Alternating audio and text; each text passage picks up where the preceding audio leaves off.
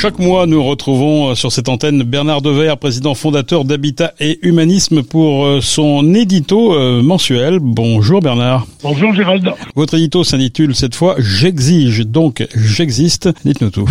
Oui, ce mois, je, j'exige. Alors j'existe. Hein. Mais cette forme d'immédiateté est devenue une forme de dictature silencieuse envahissant notre société. Le moi-je efface, ou pour le moins atténue la responsabilité que nous avons à l'égard des autres. Qui n'a pas entendu c'est pas mon problème. Et c'est précisément tout le problème auquel nous sommes confrontés. Avoir fait des grandes choses ensemble, vouloir en faire encore, Telle est pour Ernest Renan la définition de la nation.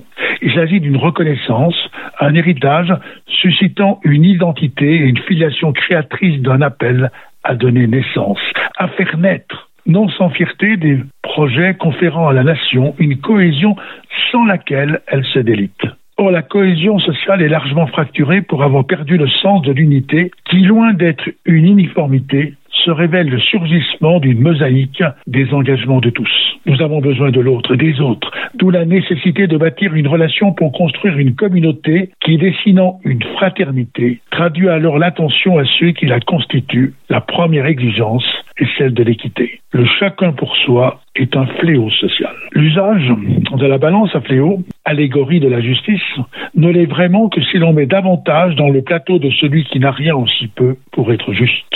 Une des crises de la société, et plus grave encore de la nation, est ce manque d'équité, d'où la nécessité d'une meilleure redistribution des richesses, souvenons-nous. Il y eut une tentative de la part d'une élite qui, possédant beaucoup, a appelé à plus de justice sociale, bien décidée à y contribuer. Quelle justice Pour évoquer l'habitat, quand près de 90 000 ménages reconnus prioritaires au titre du DALO, du droit au logement opposable, n'ont pu accéder à un logement? Quelle équité quand l'égalité des chances est en situation d'échec avec des territoires qui culturellement, socialement se révèlent une garantie de sécurité pour l'avenir de ceux qui y résident, alors que les plus fragiles sont confrontés à la pauvreté quand ce n'est pas à la misère. Faute d'une juste redistribution pour parvenir à plus d'égalité, les liens se perdent dans une dommageable aventure du chacun pour soi, quand bien même le tissu social tente de les maintenir. Au sein de l'économie solidaire, il nous faut veiller à ce risque que peut causer l'investissement à impact social.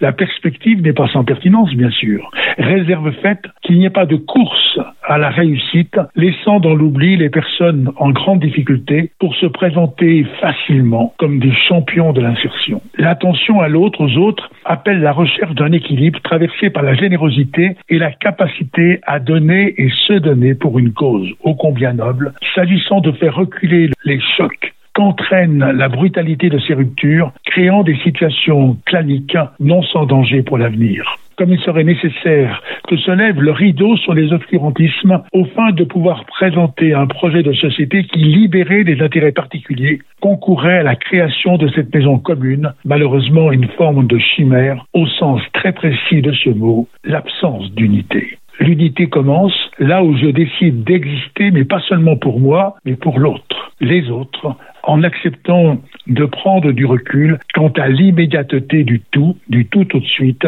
si destructrice du corps social. Merci beaucoup Bernard, on a un mois pour y réfléchir et on se retrouve le mois prochain pour un prochain édito. À bientôt.